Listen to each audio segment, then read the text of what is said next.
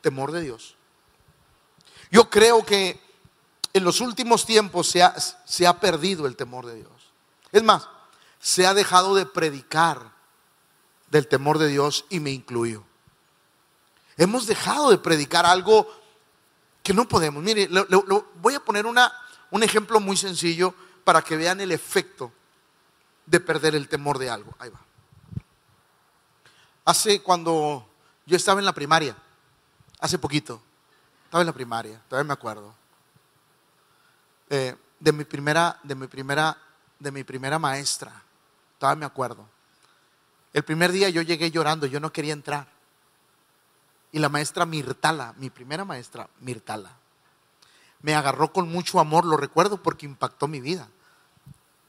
Yo estaba llorando, no, quería entrar, ella fue muy amable, me abrazó, me sentó en el pupitre, pero yo estaba llorando y, estaba así, eh, eh, recostado en el pupitre, no quería levantar mis manos, mi cabeza, porque yo estaba llorando, porque no quería estar ahí. Y la maestra Mirtala se sentó al lado mío y me dijo, te voy a enseñar algo.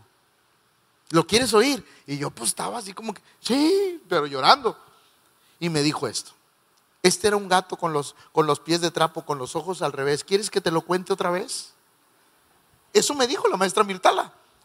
Y yo pues ya como que se me empezó a, bajar la chillazón. Sí, este era un gato con los pies de trapo, con los ojos al revés. ¿Quieres que te lo cuente otra vez?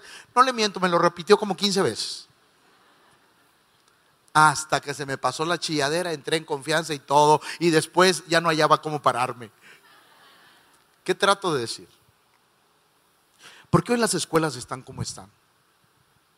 ¿Qué se perdió? ¿Qué se perdió? Se perdió el respeto a los maestros. Qué desgracia. Eso es algo que nunca debió de haber pasado en la historia, jamás, jamás, jamás. A mí me un maestro me dio 10 reglazos. ¿Se acuerdan del metro? ¿Se acuerdan del metro? Como el, como el que les dieron a ustedes también. ¿sí? Rájale, rájale, rájale. Y una vez me sentó, me, me hincó en unas sillas de corcholata de Coca-Cola. Órale, que se eduque. No me dice nada, sigo bien, no estoy traumado.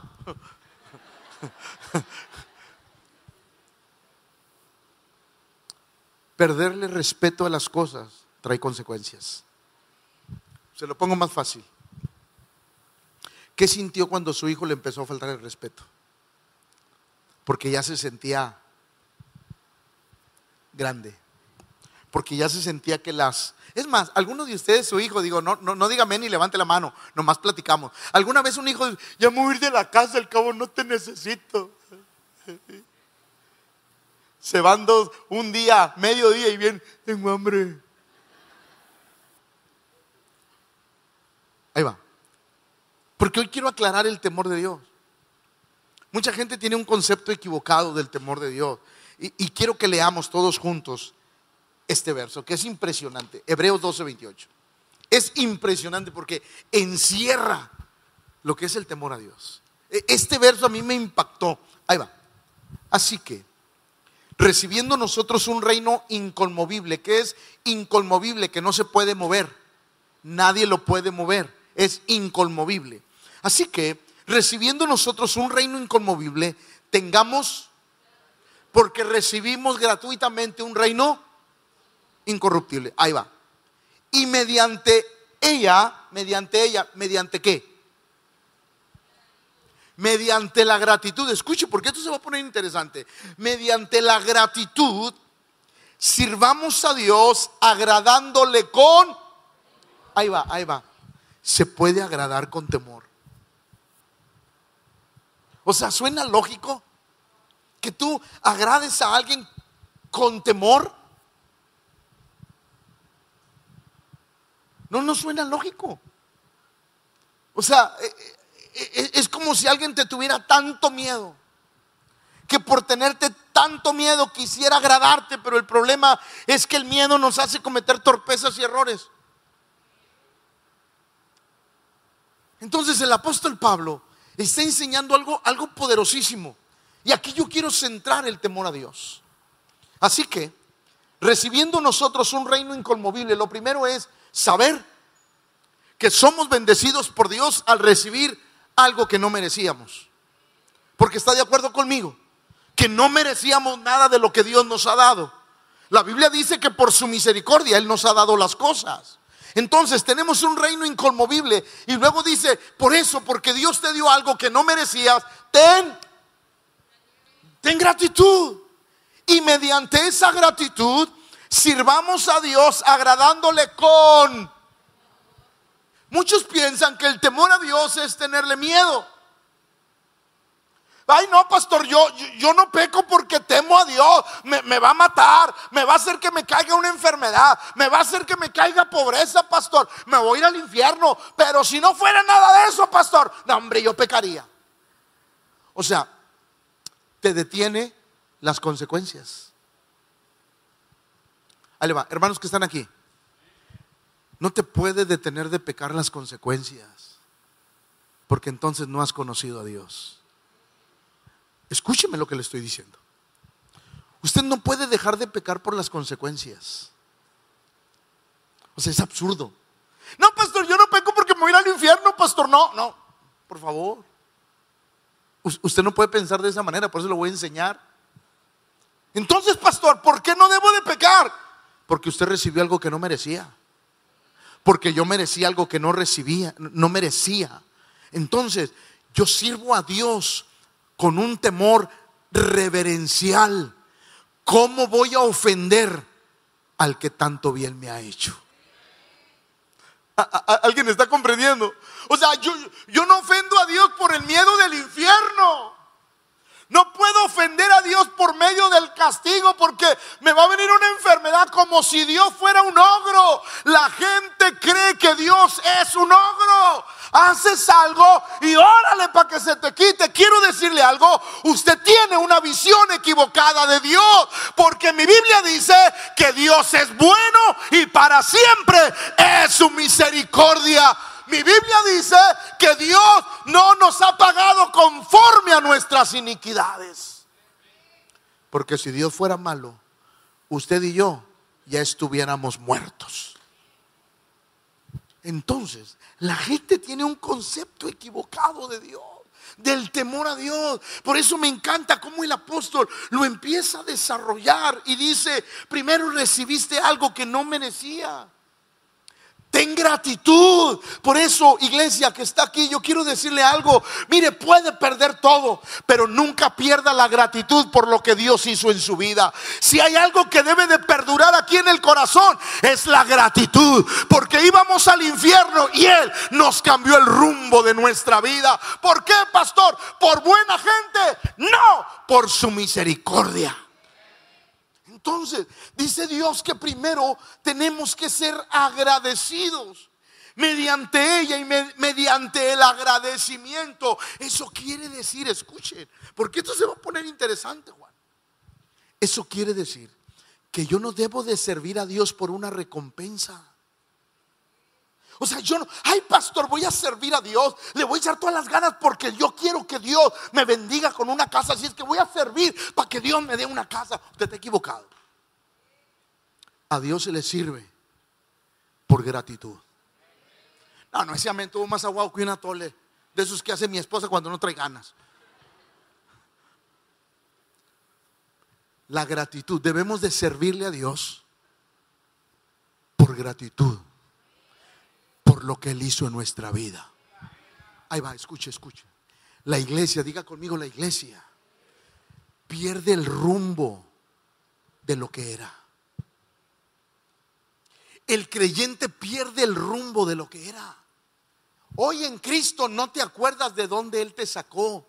Y si hay algo que nunca se te debe de olvidar, es de dónde te sacó, qué hizo por ti y cómo estás el día de hoy, porque estás así por la misericordia de aquel que está en los cielos.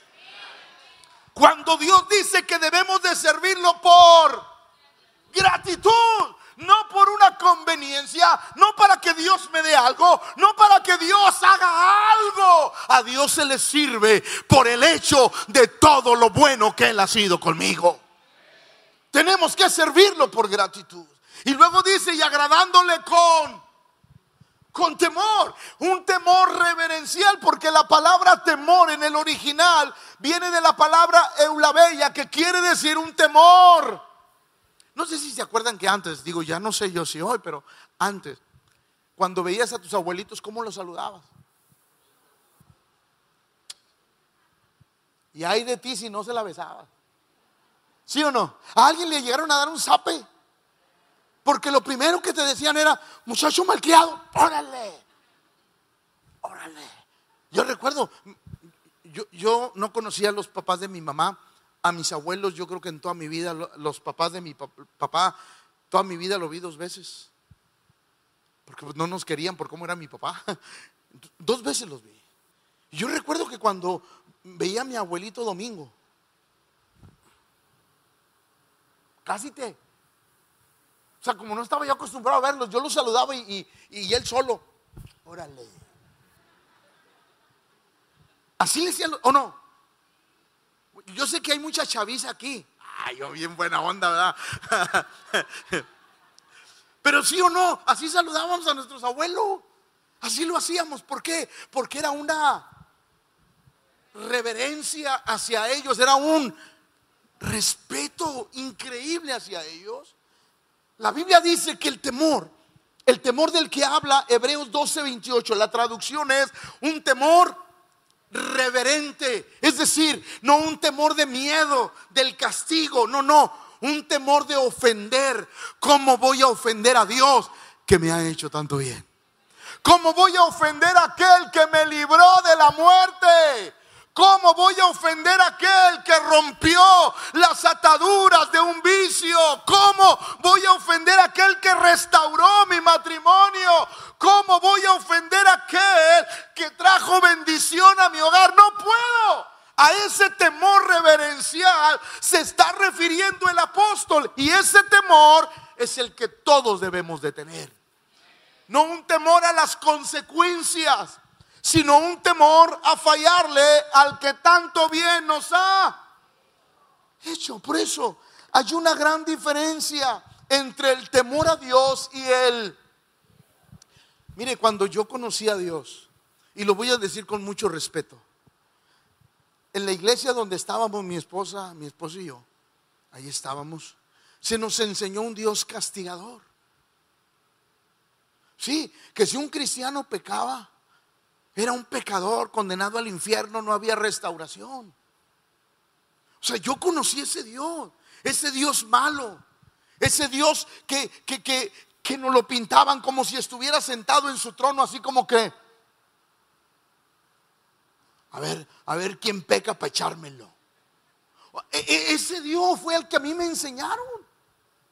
Cuando yo llego al castillo me empiezan a hablar, no de otro Dios, sino de otra perspectiva de ese Dios. Y yo empiezo a conocer a un Dios de amor, de misericordia, que yo no había conocido. Y wow, yo lo empiezo a conocer y me empiezo a enamorar más de Dios. Si siendo duro Dios me enamoré de Él, imagínate ahora conociendo el lado bueno de Dios. Wow, yo me doy cuenta que Dios es bueno.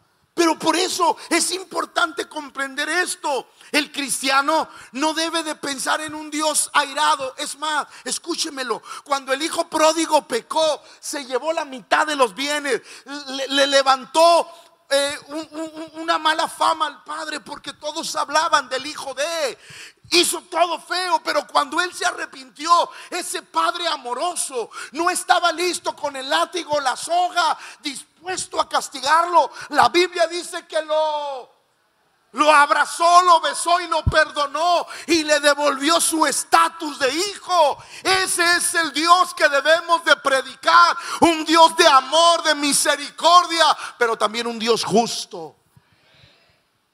Porque la gente dice, pastor, es que Dios juzga, es que Dios condena, es que Dios paga. No. No. Es más, yo me atrevo a decir que Dios no castiga. Dios puso sus leyes. Y el que las viola merece un castigo. Dios no te manda un castigo. La ley trae un castigo. ¿Alguien lo está comprendiendo? A ver, ah, pastor, es que Dios es bien malo. No.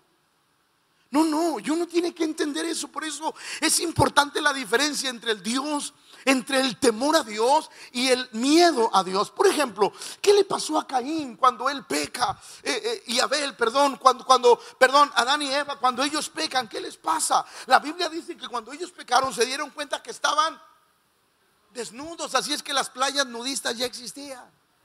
Se dio cuenta que estaba desnudo. Fue inmediatamente y se pusieron hojas de... Gracias, si leen la Biblia por acá, léala. De higuera. De higuera. Llega Dios a la tarde del día Adán. Y Adán no salía.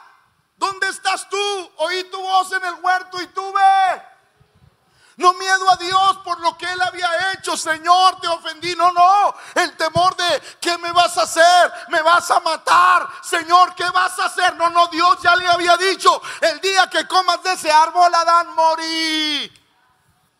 ¿Quién tomó la decisión? ¿Así? Ese es el miedo a Dios. Por eso ahí le va, ahí le va, ahí le va. Perdón por lo que voy a decir, pero se atravesó en el mensaje. Por eso hay muchos creyentes que no quieren reconocer su pecado delante de Dios. Porque piensan que Dios les va a mandar una enfermedad que los va a condenar. Cuando Dios dice, ven y estemos a cuentas. Si tus pecados fueren rojos como el carmesí, vendrán a ser como la blanca lana. Porque el único deseo de Dios es bendecirte. Entonces imagínense. Eh, eh, Adán tuvo miedo, ese miedo que lo alejó de Dios, porque si usted se fija, nunca pidió perdón. Nunca. No hay un versículo que diga, Señor, perdóname. No. ¿Por qué? Porque tenía miedo. Ese miedo que nosotros debemos de quitar. Por eso del temor que hoy les quiero hablar es de fallarle. Ese temor que nos da el cómo voy a, cómo voy a ser un mal agradecido. ese es el temor que hoy quiero transmitir. ¿Cómo voy a ser un mal ¿Cómo le voy a morder la mano a aquel que me ha bendecido? ¿Cómo voy a traicionar a aquel que ha sido bueno conmigo? O sea, ese es el temor verdadero de Dios, no el temor del Dios que mata, del Dios que pone una enfermedad, del Dios que te destruye, no, no, no, sino el temor del creyente en cómo voy a ofender a aquel Dios que tanto me ha hecho, tanto. Es más, mire lo que dice Isaías 11, 2 y 3 y reposará sobre él el espíritu de Jehová. O sea, está hablando de Cristo. Espíritu de sabiduría, de inteligencia, espíritu de consejo, de poder, espíritu de conocimiento y de... Wow. ¿Y de qué? Y de temor. Una de las características que tenía que, que tener el Mesías era que tenía que tener temor. Temor a Dios, no miedo a Dios. Diga conmigo, no miedo a Dios, sino temor de Dios en su corazón. Y ahorita le digo por qué. Y le hará entender diligente en el temor. Escucha, porque eso es interesante. No solamente tiene que tener el concepto del temor, sino que dice, y le hará entender diligentemente, o sea, pacientemente en el temor de, de Jehová. No juzgará según la vista de sus ojos, ni arguirá por lo que oirán sus ¿Por qué? ¿Por ¿Por qué? Porque esto se va a poner interesante y a ver si me da tiempo de acabar el sermón. Si no, nos vamos a las 12. A ver si es cierto. Escuche, escuche. Se va a poner interesante. Eh, Jesús tenía una misión que cumplir. Hebreos 5, 7 y Cristo. Escuche lo que dice. En los días de su... Cuando estaba en la tierra. Ofreciendo ruegos y con gran clamor y lágrimas al que le podía librar de la... Ahí va, ahí va, ahí va. Fue oído a causa de su... De su... Ahí va, ahí va. ¿Qué? ¿Cuál era el clamor de Cristo? Porque la Biblia dice que él tenía un clamor reverencial o un temor reverencial. Dice la Biblia que él tenía súplicas, tenía clamor, aún lloraba con lágrimas. Ahora, ¿por qué lloraba con lágrimas? ¿Y por qué tenía ese, ese temor reverencial? Escuche, porque esto va a estar impactante. El Señor decía, no le puedo fallar. No le puedo fallar. Es más, cuando estaba en el Getsemaní, Padre, si es posible, pasa esta copa. Pero él decía, no puedo fallarle. No puedo fallar al proyecto de Dios. No puedo fallar al que me libró de Herodes. No puedo fallarle a aquel que me libró de todos los que me han querido matar. No puedo fallarle. Fue oído a causa de su temor. Él decía, no puedo fallarle a aquel que me envió a cumplir una misión. Porque ese temor reverente debe de estar en nuestra vida. Ese temor que a veces nosotros se nos, se nos pasa de lado. Yo a veces pienso, Señor, por favor, ayúdame a nunca dejar el ministerio porque se me antoja. ¿Por qué? Porque debo de tener un temor. ¿Cómo voy a dejar de hacer lo que Él me llamó a hacer? No puedo. Es más, no debo. Ninguno, nadie, ninguna persona puede dejar lo que Dios le llamó a hacer, porque ese es el temor reverente. Señor, ¿cómo voy a dejar de hacer? Sí, yo sé que hay crítica, que hay pueblo que le caigo bien y que no le caigo. Hay gente que no le gusta cómo predico, se aguantan, yo soy el pastor. Hay, hay, hay gente que, que no me ve como el pastor y por eso voy a dejar de hacer lo que Dios me llamó a hacer. No, ¿por qué? Porque mi temor no es hacia ustedes, mi temor es cómo te voy a fallar. Si a los 13 años me cambiaste la vida, si a los 13 años cuando más necesitaba llegaste a mí, no puedo fallarle. ¿Alguien está comprendiendo? El temor reverente que el creyente debe de tener para con Dios Cristo fue escuchado a causa de su miedo a fallar. Diga conmigo, miedo a fallar. No por las consecuencias, sino por a quien le iba a fallar. Mire lo que dice Hebreos 17. Entonces dije, hablando Jesús, y aquí que vengo Dios eh, para hacer tu voluntad, como en el rollo del libro está escrito Diga conmigo, Jesús ya sabía lo que iba a pasar. Por eso él dice que fue, clamó a Dios con lágrimas, porque sabía Juan lo que venía. Sabía que los clavos iban a traspasar. Sabía que la lanza iba a traspasar su, Sabía que la corona iba a ser puesta con golpes en su cabeza. Sabía que los clavos iban a traspasar sus tobillos. Él sabía lo que venía. Pero él dijo en su temor reverente, aunque sé lo que viene, Señor, no quiero fallarte. Por eso, iglesia, no importa lo que viva, no le falle aquel que tanto bien le ha hecho. Porque ese es el temor reverente, el temor correcto que debe de haber en nuestra vida. Juan 19:30, cuando Jesús hubo tomado vinagre, dijo, consumado. Ahí va, ahí va, escúcheme. Y, ahí va, ahí va. Yo espero que si usted cree lo que voy a decir, haga un escándalo aquí, porque hace mucho que no hacemos uno. ¿Me estoy yendo? A los agüitados también les estoy hablando. O sea, hay que hacer un escándalo por lo que voy a decir. Así es que arránquese los pelos, grite, aplauda, haga lo que quiera. Pero haga algo, no sé qué. No, escuche. Cuando Jesús hubo tomado vinagre, dijo, Juan, Juan, Juan, muchos piensan que Jesús cuando dijo consumado es, ¿qué te pasa? No tenía ni una pizca de tristeza. Jesús cuando dijo consumado es, había un gozo tremendo en su corazón. ¿Por qué? Papá, hice lo que me pediste, te agradé a ti, hice lo que me pediste, estoy contento. ¿Sabe que así debe de estar el creyente? Gozoso, porque el temor reverente nos hace no renunciar a nada, venga lo que venga. Diga conmigo el temor reverente. Ese es el temor que Dios quiere en la vida de los creyentes. Quiere Dios en la vida de nosotros. Y cuando Él eh, dijo consumado es, habiendo inclinado la cabeza, entregó el Espíritu y dijo, papito, lo logramos. Claro, porque el temor reverente nos lleva a decir no puedo fallarle a Dios. Va de nuevo. El temor reverente nos dice no puedo fallarle a Dios. Por eso el Salmo 48 Jesús dijo, porque esa es una palabra profética.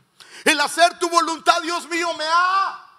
Ah, caray, ¿te agradaron los clavos? ¿Te agradó la corona? ¿Te agradaron los azotes? No, no, no, no, no, no, no. No me agradó lo que pasé. Me agradó el hacer tu voluntad. Lo que pasé da igual. A mí me agrada hacer lo que a ti te agrada. Por eso el creyente debe en todo momento dar gracias a Dios por todo y en todo. Eh, eh, él, no estaba dando gracias por, los clavos, por la cruz. No, no, no, no. Él estaba dando gracias porque cumplió el propósito. Así debemos de ser nosotros. Nemías, ah, me encanta Nemías porque Nemías había entendido el concepto de Dios. Mire, Nemías 5, 14 y 15. También, desde el día que me mandó el rey que fuese gobernador de ellos en la tierra de Judá, desde el año 20 del rey Artajerjes, por si alguien le quiere poner a su hijo, ahí hay un hombre Artajerjes, ven Arta, hasta el año 32, 12 años, ni yo ni mis hermanos comimos el pan, pero los primeros gobernadores que fueron antes de mí, escuchen, abrumaron, abusaron del pueblo y tomaron de ellos por el pan y por el vino. Más de 40 ciclos. O sea, les los exprimieron bien exprimidos. Escuche. Y aún sus criados se enseñoreaban. Pero yo no hice así. A causa. El creyente no hace lo malo por el castigo que viene. El creyente no hace lo malo por el temor reverente a Dios. Porque no vamos a ofender al que nos ha hecho tanto bien. Por eso ahí va iglesia. Primer cosa para tener el concepto del temor es ser agradecido. Nadie, nadie que no entiende de dónde Dios lo sacó. Nadie. Que no entiende cómo Dios vino a su vida, nadie puede ser agradecido. Solo aquel que reconoce su condición antes de Cristo y dice, vino Cristo a mi corazón y lo cambió todo. Por eso soy agradecido con Él. Es tan importante aprender eso en nuestras vidas. Mire lo que dice Éxodo 20:20, hablando Moisés al pueblo. Y Moisés respondió al pueblo, no temáis porque para probaros vino Dios. ¿Y para qué? Para que su temor esté en... Para que no. Wow. Ah, ahí va, ahí va. Escuche, escuche. ¿Qué hizo Dios con Israel en el trayecto del desierto? ¿Qué hizo Dios?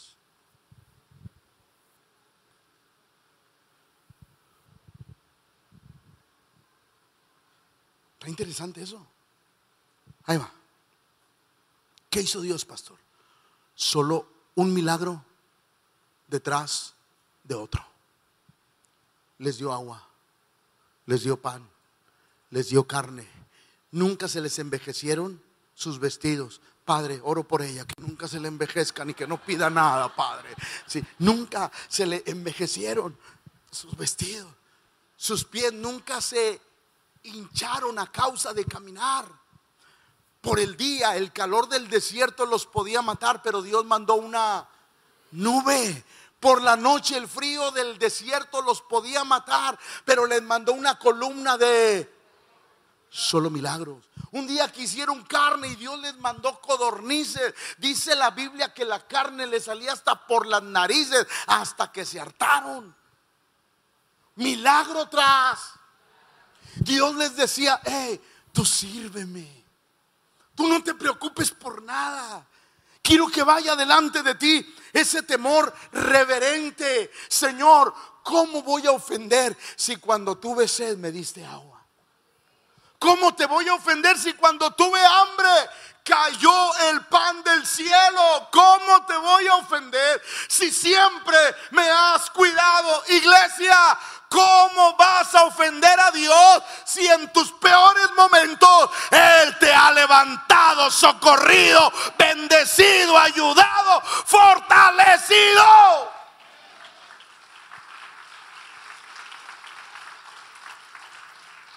Porque ese temor reverente debe de estar en nuestra vida. Proverbios lo dice así 1.7 en la nueva traducción viviente. El temor del Señor es la base de él. El temor del Señor es la base del verdadero conocimiento. Pero los necios desprecian la y la disciplina. Mire cómo dice Dios. El temor del Señor el no hacer las cosas por ofenderlo. Es la base del verdadero conocimiento. ¿Por qué? Porque ahí va. ¿Por qué es la base del verdadero conocimiento?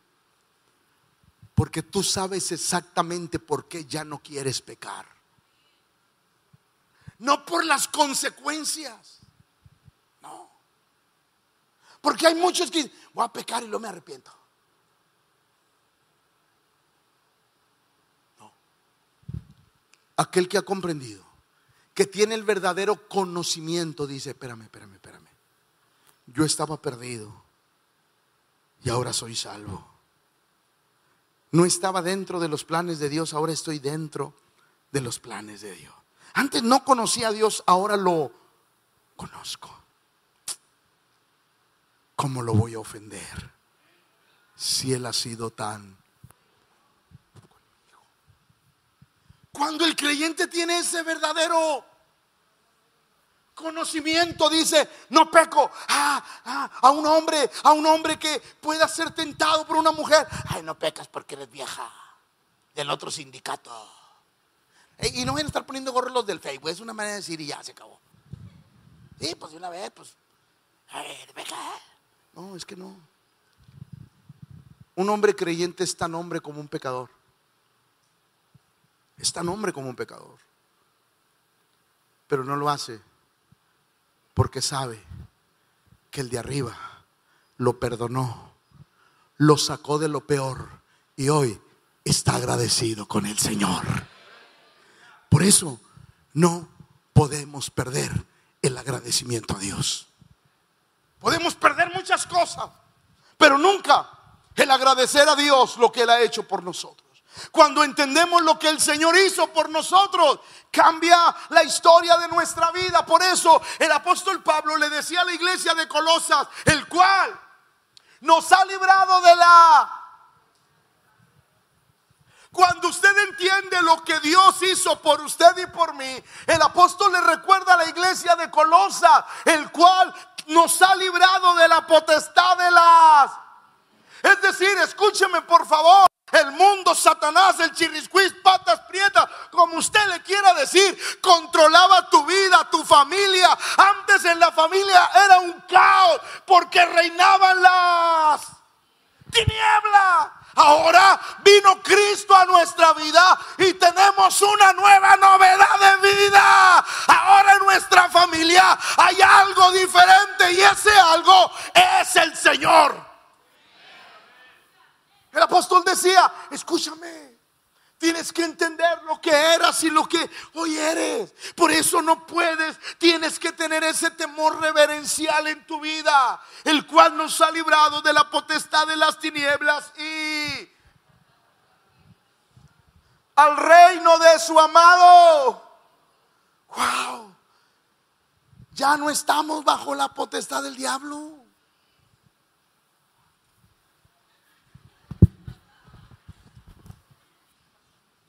Entiéndalo. Ahí va.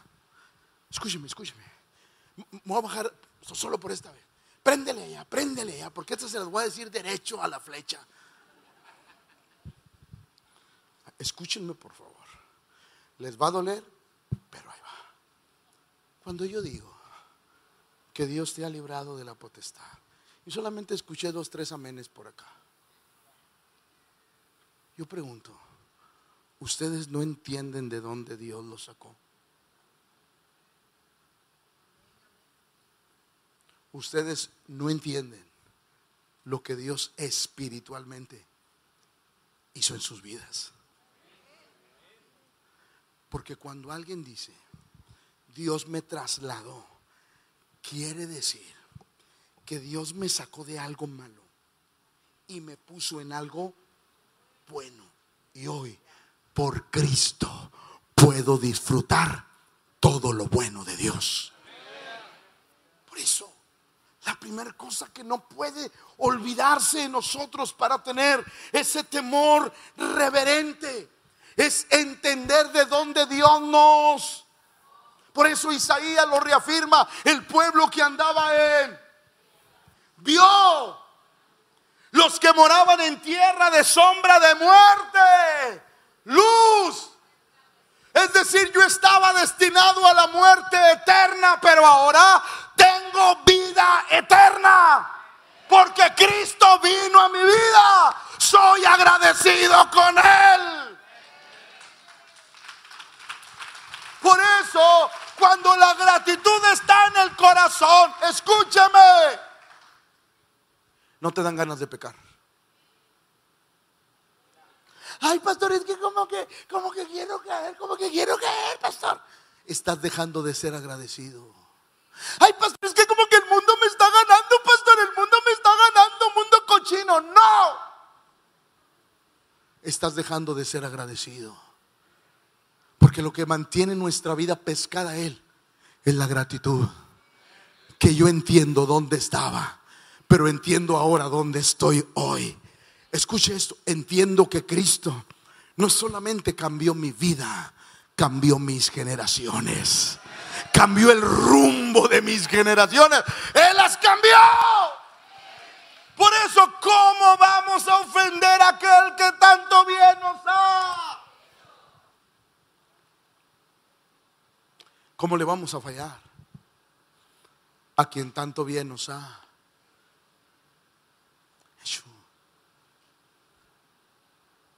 Ay, no pecas porque eres un cobarde. No.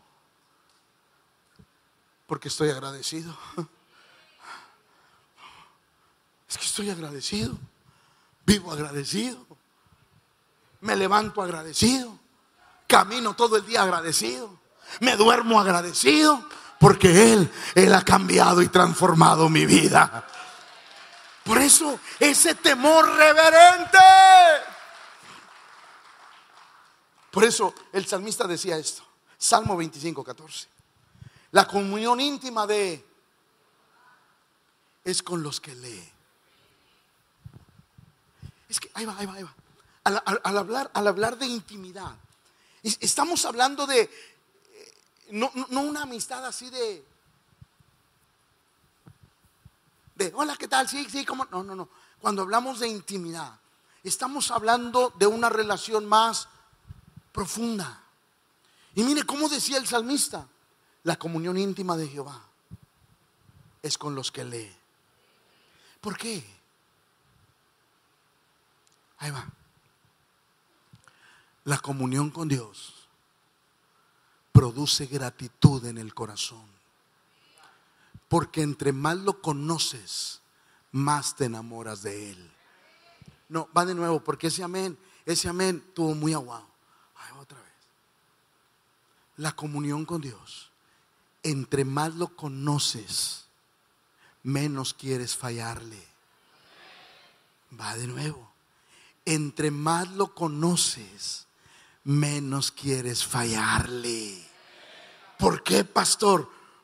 Porque conoces sus bondades, sus misericordias, las promesas que Él tiene para tu vida. A pesar de que nuestra vida no es perfecta al 100%, Él es tan bueno con nosotros. Por eso la comunión íntima con el Señor es para los que lee porque entre más lo conoces, menos ganas te dan de pecar. Llega el punto en que al creyente no tienes que andarlo cuidando para que no peque. Llega el punto en que la vida, el conocer a Dios, produce el agradecimiento. El agradecimiento necesario para aborrecer lo malo. Mire lo que dice Proverbios 2 del 1 al 5. Hijo mío, si recibieres mis palabras y mis mandamientos guardareis dentro de ti, haciendo estar atento tu oído a la sabiduría, si inclinares tu corazón a la prudencia, si clamares a la inteligencia y a la prudencia dieres, si como a la plata la y la escudriñares como a tesoros, entonces ah, ahí va, ahí va. es que está bien interesante esta palabra. Hijo mío, número uno, si recibes, diga conmigo, recibir las palabras, guardar los mandamientos, estar atento a la sabiduría, inclinarnos a la prudencia, clamar a la inteligencia, dar nuestra voz a la prudencia. Y si buscamos todo eso, vamos a... Va. Entonces, ¿qué? Verso 5. Entonces, ahí va, ahí va, ahí va, ahí va. Fíjate, fíjate, llora. El temor de Jehová se tiene que entender.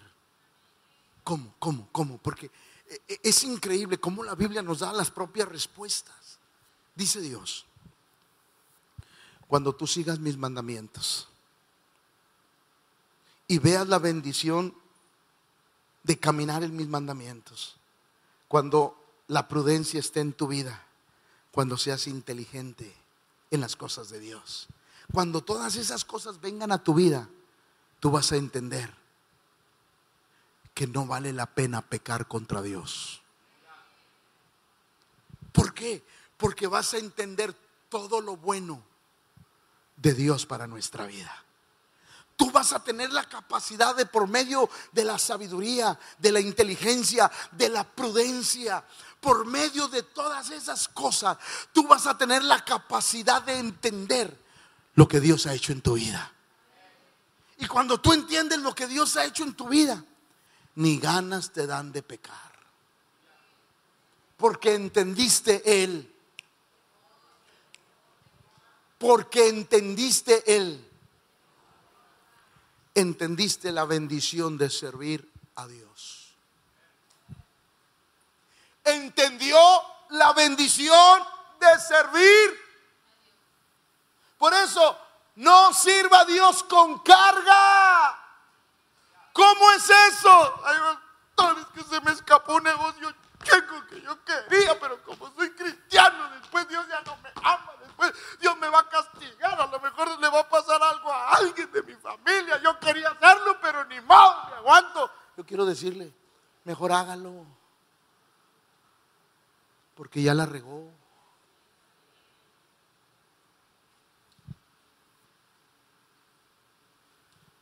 Porque usted no peca, porque le tiene miedo a un Dios bueno. Cuando debería de ser. Prefiero perder dinero que ofender a aquel que trajo paz a mi casa. ¿Por qué, pastor? Porque uno comprende el temor de Dios. Ese temor reverente que debe de estar siempre en nuestra vida. Deuteronomio 10, 12, mire lo que dice. Ahora pues Israel, escuche, escuche. Todavía me aguantan, dijimos que hasta las 12. Ahora pues Israel. ¿Qué pide Jehová de ti? ¿Qué, ¿Qué, pide Dios de ti, de mí? sino que, ¿qué es lo primero que te pide? Va, ¿qué es lo primero que te pide? Porque el principio de la es Él. Por eso lo pide primero. ¿Qué pide Jehová de ti? La mejor santidad no es la santidad que se da por miedo. La mejor santidad que a Dios le agrada es la que se da por reverencia. Ahora pues Israel, ¿qué pide Jehová tu Dios de ti? Sino que temas a Jehová tu Dios. Que andes en todos sus caminos y que lo ames. y sirvas a Jehová tu Dios con todo y con toda. Pero primero te dice, teme, para que todo lo que te estoy pidiendo lo hagas de la manera correcta. O sea, no sirvo para que Dios me bendiga, no, no sirvo para que Dios me haga. No, no, eh, oh, oh, digo, No, pastor, yo voy a servir para que Dios me dé un negocio. a ver, hermano Jorge Angelina, ¿dónde me pone? Órale, voy a servir porque quiero que Dios me dé un negocio. Te vas a cansar, muchacho.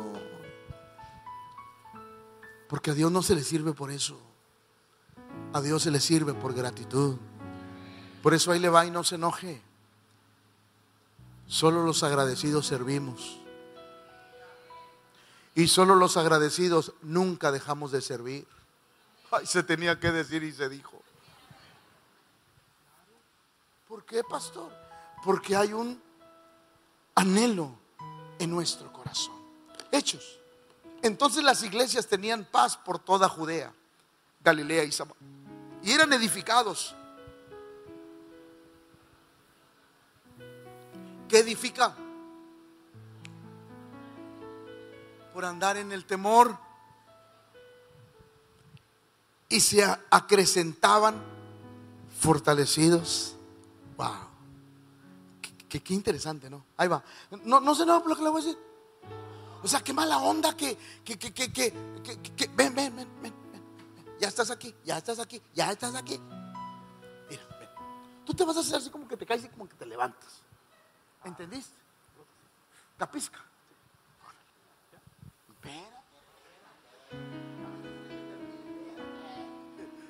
Entonces las iglesias tenían paz por Judea, Galilea y Samaria y eran edificados andando en él. ¿Y qué? Y mira, cállate, cállate, cállate. Para Hollywood, directo a Hollywood. Que hay alguien que te guste y quieres así como que, no, ah, bueno. Pero cállate, no te he dicho que te levantes, muchacho. Fíjese, fíjese.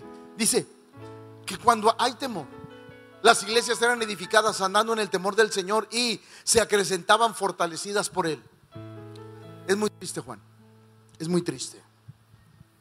Cuando el creyente cae por miedo y tiene que venir el Espíritu Santo para fortalecerte pero para que te den ganas de volverte a levantar.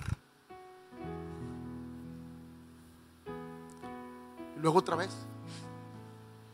Y luego viene el Espíritu. Y te tiene que fortalecer. Pero eso no es lo que Dios quiere. Cuando el creyente tiene el temor,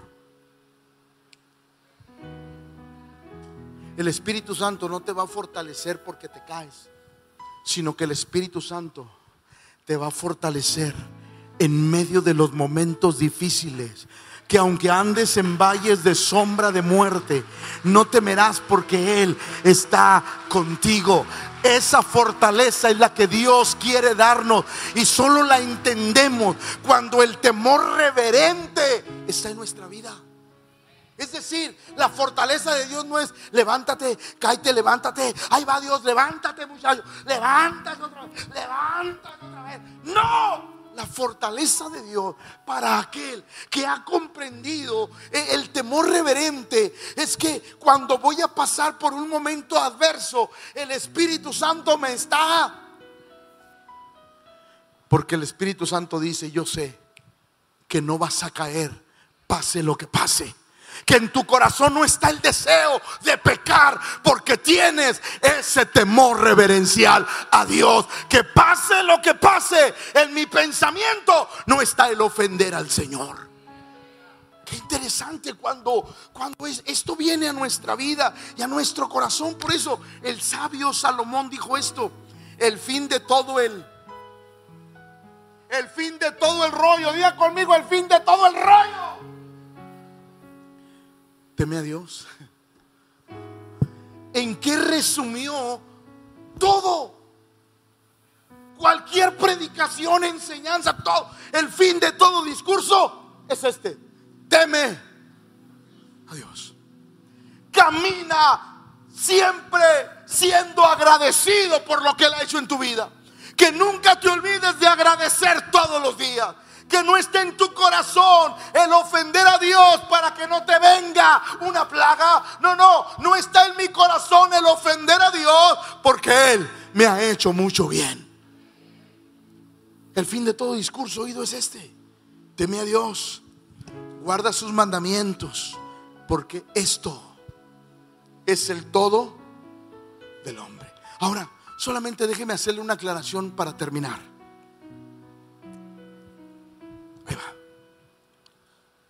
Qué nos olvidamos del temor de Dios? ¿Por qué el creyente de pronto camina sin ese temor reverencial que le debemos de tener a Dios? Ahí le va. Escuche. Porque caemos en la porque caemos en la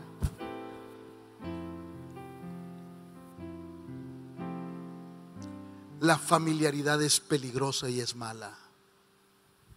Nunca acepte la familiaridad en su vida. Nunca, nunca. Por eso perdóneme lo que le voy a decir.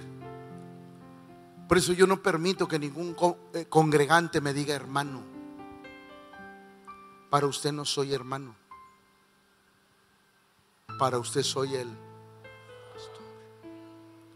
porque no podemos tener. Podemos. No debemos. Siempre hay que guardar. Y no porque, ay, va a que le digan pastor, se quiere sentir mucho. No, no, no, no. Es para evitarnos la familiaridad. ¿Alguien de tanta confianza no se excedió con usted? ¿Y qué tuvo que hacer? pararle el alto. La familiaridad es muy mala. Mateo 25, 24. Pero llegando también el que había recibido un, dijo, Señor, te conocía, te, te, que eras hombre duro, que ciegas donde no sembraste y recoges donde no esparciste. Por lo cual, miedo, temor al castigo. Y fui y escondí el talento en la tierra. Aquí tienes lo que es. O sea, yo te conozco, Señor. Ya sé cómo vas a reaccionar, ya sé lo que vas a hacer. Por eso no, no, no, no, no, no, no, no, no quise hacer nada. Es mala la, la familiaridad. Y a veces la iglesia entra en familiaridad con Dios. Ahí le va. Lo que nos aparta del temor de Dios. Hermano, tú estás mal. No, Dios lo sabe. Y el creyente cuando mete a Dios hay un problema. Dios lo sabe. Dios lo sabe. Espérame, espérame, espérame, Ten cuidado cuando dices Dios lo sabe porque en verdad Dios lo sabe. Es como cuando el creyente dice, hmm, que me castigue Dios. Aguas, aguas, porque no sabes lo que estás diciendo. A veces hay familiaridad en la vida del creyente para con Dios. Ay, pastor, Dios lo sabe. Oh, otro. Dios conoce, pastor. Pues si Dios conoce, ten temor. Porque Él ya conoce. Pastor, no pasa nada. Dios es bueno. No, no, momento, momento. Diga conmigo, Dios es amor. Pero también es justicia. Nunca se nos debe de olvidar eso. Ay, pastor, que me juzgue Dios. Aguas. ¿Por qué empezamos a usar ese tipo de lenguaje? Porque nos empezamos a... Es peligroso. Ay, pastor, al cabo yo sé que Dios me perdona. Pues la Biblia dice que un día el Espíritu de Dios se fue de Samson. La Biblia dice que Dios no contenderá para siempre con el hombre ni para siempre guardará el enojo. La Biblia dice que un día el Espíritu de Dios se fue de Saúl Cuidado. Ay, pastor, Dios no es exagerado como usted. No, Dios no es exagerado, pero es justo. A veces la familiaridad hace que perdamos el temor. Y le voy a poner un ejemplo porque necesito terminar. Levítico. Nadab y Abiú, dos sacerdotes de Dios, hijos de Aarón, tomaron cada uno su y pusieron en ellos fuego. Incensario es, no, sé cómo decirlo, pero um, es un incensario que estaba agarrado con cadenas y que ellos mecían y, y el olor se esparcía en el altar. Eso era un incensario. Dice, y pusieron en ellos fuego, sobre el cual pusieron incienso y ofrecieron delante de Jehová fuego que él nunca les mandó. La familiaridad, todos los días lo hago. Déjame inventar algo nuevo. Al cabo todos los días paso. Al cabo todos los días hago esto. Déjame inventar algo nuevo. Déjame hacer esto. Al cabo Dios no se enoja. Déjame, déjame, déjame seguir viendo pornografía. Al cabo como quiera voy a la iglesia. Déjame echar mentiras. Al cabo como quiera voy al culto. Déjame hacer esto. Al cabo todavía, es más, hasta sirvo. La Biblia dice que nada y ofrecieron fuego. Fuego extraño. Escúcheme. Ofrecieron delante de Jehová fuego extraño que nunca les mandó. Y salió fuego delante de Jehová y los quemó. Y a causa de la familiaridad. ¿Cómo podemos perder el temor de Dios? Familiarizándonos. Nunca se familiarice. Iglesia, ahí le va. Sigue este consejo. El pecado es pecado. Va de nuevo. El pecado es pecado. No lo llame pecadillo. No lo llame algo, no pasa nada. No lo llame, todos lo hacen. No lo llame, al cabo Dios me perdona. No se familiarice con lo malo. Va de nuevo. No se familiarice con lo malo. Porque podemos perder el temor del Señor en nuestras vidas. Y a veces el temor de Dios se va sin que nos demos cuenta. Quiero terminar con el Salmo 34:11. Y me encanta lo que dice Dios. Venid hijos, oídme. El temor de Jehová os enseñaré. Eso quiere decir que Dios está dispuesto a enseñarnos. Pero ahí va. El problema no es que Dios esté dispuesto a enseñarnos. El problema es que nosotros estemos dispuestos a aprender. Habrá creyentes que quieran aprender del temor de Dios. Habrá creyentes que digan, ¿sabes qué, Señor? Sí, quizás a veces no lo llegué a entender, pero hoy entiendo el verdadero temor a Dios. No es tenerte miedo, no, no. Es tener gratitud. Y la gratitud me alejará de lo malo. Porque yo sé cuánto bien me ha hecho el Señor. Póngase de pie, por favor, iglesia.